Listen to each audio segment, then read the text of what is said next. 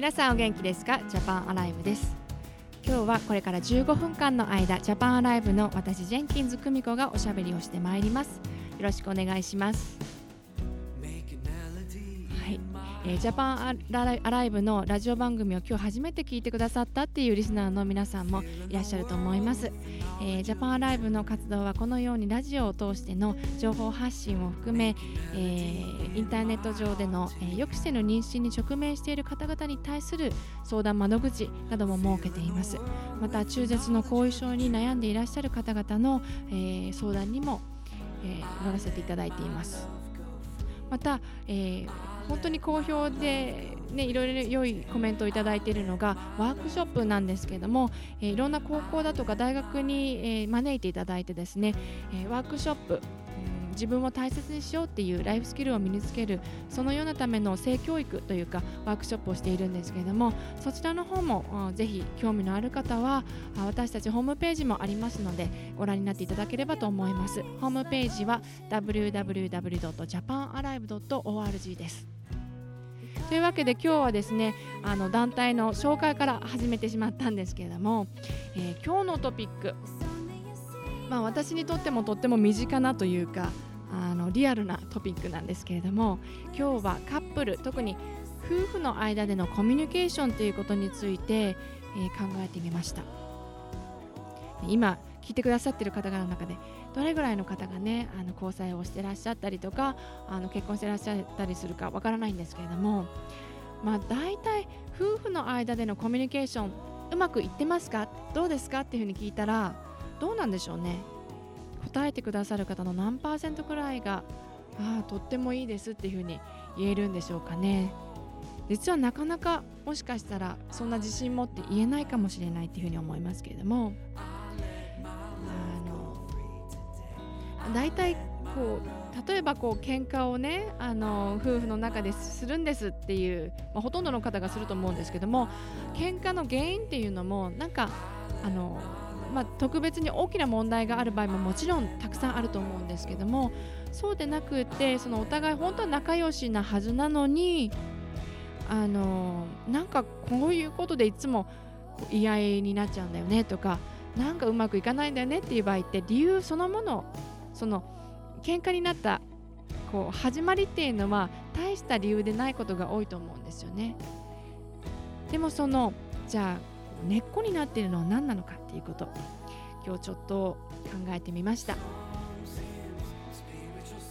で私があの参考にしているいつも勉強をしているあのラビング・オン・パーパスっていうポッドキャストがあるんですけれどもこれはですね、えアメリカのあの、まあ、コミュニケーションカウンセラーである、えーダニー・シルクという人が話をしています。でここでですねあのよくいろんなカップルだとかまたあの若い人だとかいろんな人がこう相談をするんですね。あのダニー・シルクさんに。でそれでそのケースごとにダニー・シルクさんが、まあ、答えをしていてこうちょっとアドバイスしたりとかしているわけなんですけどもあの最近聞いたものでとっても興味深いのがあったんですよ。であるあの夫婦がここで登場して、えーとまあ、結婚して8年9年も経つんですけれども実は結婚した当初からあの旦那さんの方はこう眠るこうちょっとあの眠りが浅いというか、うん、同じベッドでもう一人の人と眠るのがどうしてもこうなんか寝つきが良くないでちょっと何度も何度も起きてしまうちちょっとしたこうあの音とかでね。というのであの、まあ、結局今は別々の部屋で寝ていますというそういうことでした。で実はこの、まあ、日本の,、ね、あの家庭の中では例えば家族みんなで寝てますとかそれから夫婦別々の部屋で寝ていますっていうのそういうあんまりそのケースとして珍しくはないと思うんですけども多分、まあ、アメリカ人のほとんどのカップルは、まあ、結婚していれば一緒の部屋で一緒のベッドでますっていう方がほとんどだと思います。まあ、とにかく、うん、このカップルはあの旦那さんが、まあ、眠れないっていうことが理由で、えー別々の部屋で寝ている。でもその奥さんはそのことに関してどういうふうに思ってるかっていうと、まあ、ダニーさんが聞く聞くところ、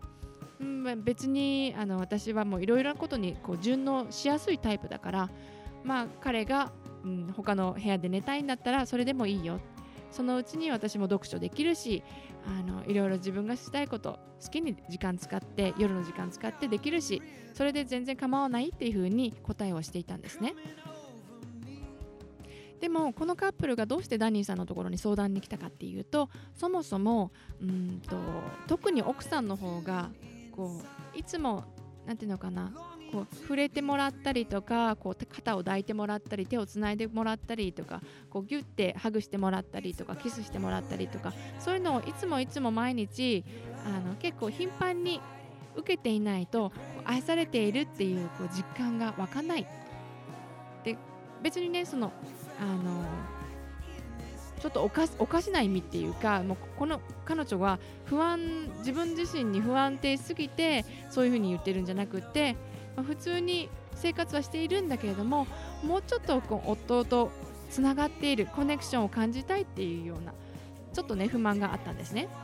でその旦那さんの方はその彼女に対してどうしてあげたらいいかわからない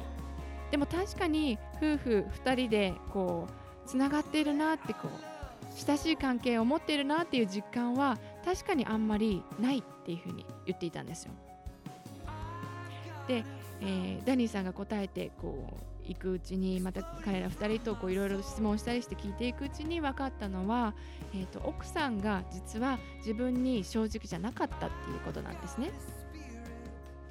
っていうのはあの実はその結婚したばっかりの時に初めてちょっと悪いけども他の他の部屋で寝るからちょっと一緒のベッドでは寝られないからっていう風に旦那さんに言われた時に彼女は傷ついたと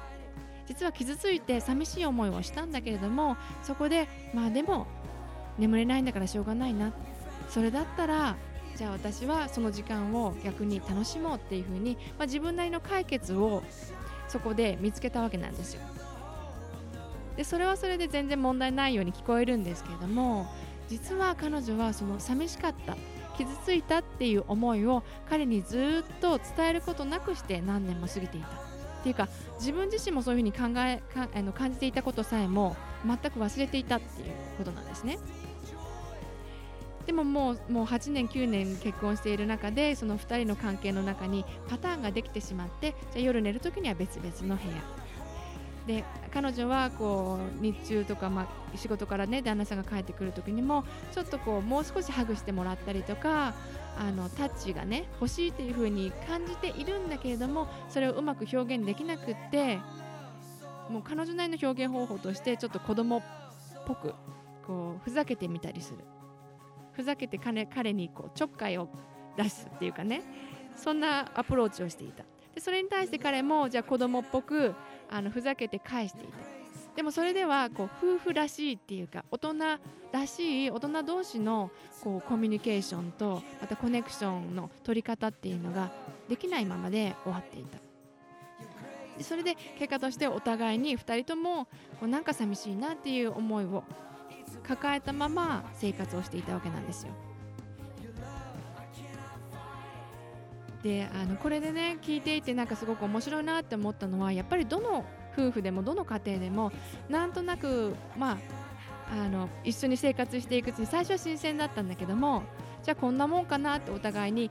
本当の気持ちを伝え合うわけではないんだけれども彼はきっとこういうふうに思ってるからじゃあ私はこういうふうに答えようとかなんかパターンみたいなものがねできると思うんですよ。このカップルはあの彼女が本当はもうちょっとこうね愛情表現を実際にタッチですることによってあのしてほしいっていう風に感じてるんだけどそれを伝えられないからちょっと子供っぽくふざけてみる。でそれに彼がふざけて答える。でそういうパターンができちゃってるんですよね。でもパターンから抜け出すためにはダニー・シェルクさんが言ってたのはそのある程度自分のこう不安だとかあの恐れだとかねこう、うん、拒絶されたらどうしようっていうようななんかそういうような恐怖心を隠して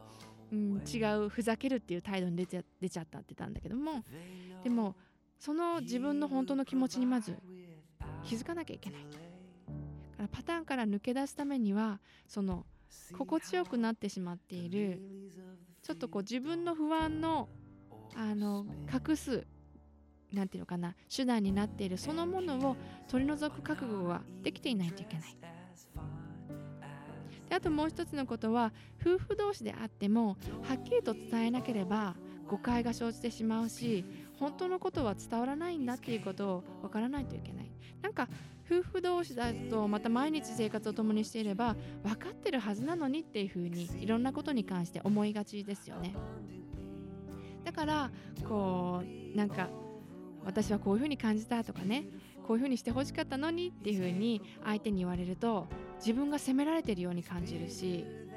でまた私のこと分かってくれないのねっていうふうにこう攻撃的な気持ちが出てしまったりする。でもちゃんと伝えようっていう努力をしなければ相手にはきちんと本当の気持ちが伝わらないんだっていうことを分かっていくこと大切だっていうふうに言ってました。でさっきも言ったけどももう一つは自分の気持ちに正直になること。からそのなんか何らかのねこの夫婦間でのパターンっていうかがあのできてしまう前に自分が本当はどういうふうに感じていたのかでそのいろんなパターンによって自分のどういう本当の気持ちを隠そうとしていたのかっていうことをもう一度自分で分かってあげる自分のことを。ともう一つ、あのー、これもね私もちょっと心当たりあるなっていうふうに思ってしまったんですけどもなんか遠回しな言ってみれば嫌味な言い方をして相手に自分の思っていること感じていることを伝えようとしてしまうことってあるじゃないですか。例えばうんあのなんかね、まあ、すっごいすっごいベーシックなところでいくと今日はあんまりお料理したくないのにな疲れてるのにな。で帰ってきてあのじゃあみんなお腹空いてるから子供たちもいるし料理しなきゃ。そこでこう私がね奥さんとして、まあ、誰かが料理しないとみんなお腹空いたままだからっていうその本当は手伝ってくれないかなとかあの一緒にいてほしいなとか一言ありがとうって言ってほしいなとかそういうような思いがあるんだけれどもそれを遠回しに嫌味な形で言う。それって実はコミュニケーションじゃないんですよね。言いたい言いたいことを言う自信勇気がないからまた自分で言ったことの責任を本当は取りたくないからこう気持ちを吐き出すっていうかすごく無責任。それはコミュニケーションっていうよりもあの相手のことを操作しようとしているテクニックっていうかねそれに過ぎないんだと思います。でこのあのまあしょうもないかもしれないんですけどもこう料理したくないなっていうふうに思っている時にそういうふうに遠回しに行っちゃう時っていうのは実はじゃあどういうふうに思ってるのか。あのさっきも言ったようにじゃあ本当は一緒にキッチンに立ってほしいだとかね。手伝ってほしいだとかね。一言ありがとうって言ってほしいっていうのそのそのことっていうよりも自分が大切にされてる愛されてるっていうことをその瞬間にもう少し実感したいなっていうそのいろんな現れなんですよね。で愛されてるって実感したいっていうことはこうリスナーの皆さんも聞いてて何それって思うかもしれないんですけども実は自己中なことでもないしわがままでも贅沢でもないんですよね。私たち、まあ、人として誰でも愛されているっていう実感その愛されてるなっていうこう本当にこう感じるっていうことが毎日何度も必要なんだと思います。それが必要なんだなっていうことを自分に対して分かってあげることもあの相手と他の人とのコミュニケーションをうまくいくようにすることのあの鍵となるんじゃないかなっていうふうに思います。愛されてるってこうお互いに感じることができるようにしてあげるっていうのは夫婦であったらましてやねあの他人じゃないんだからまた友達でもないんだから愛しているからこそ一緒にいる2人なんだから夫婦でこそまずお互いにお互いがそういうふうに感じられるようにっていうふうに配慮してあげること大切なんじゃないかなっていうふうに思います。ということでジャパンライブ今日の15分間ももうあと少しで終わりになってしまいます。来週も同じ時間にお話ししますのでぜひ聞いていただければと思います。それでは良い1週間をお過ごしください。さようなら。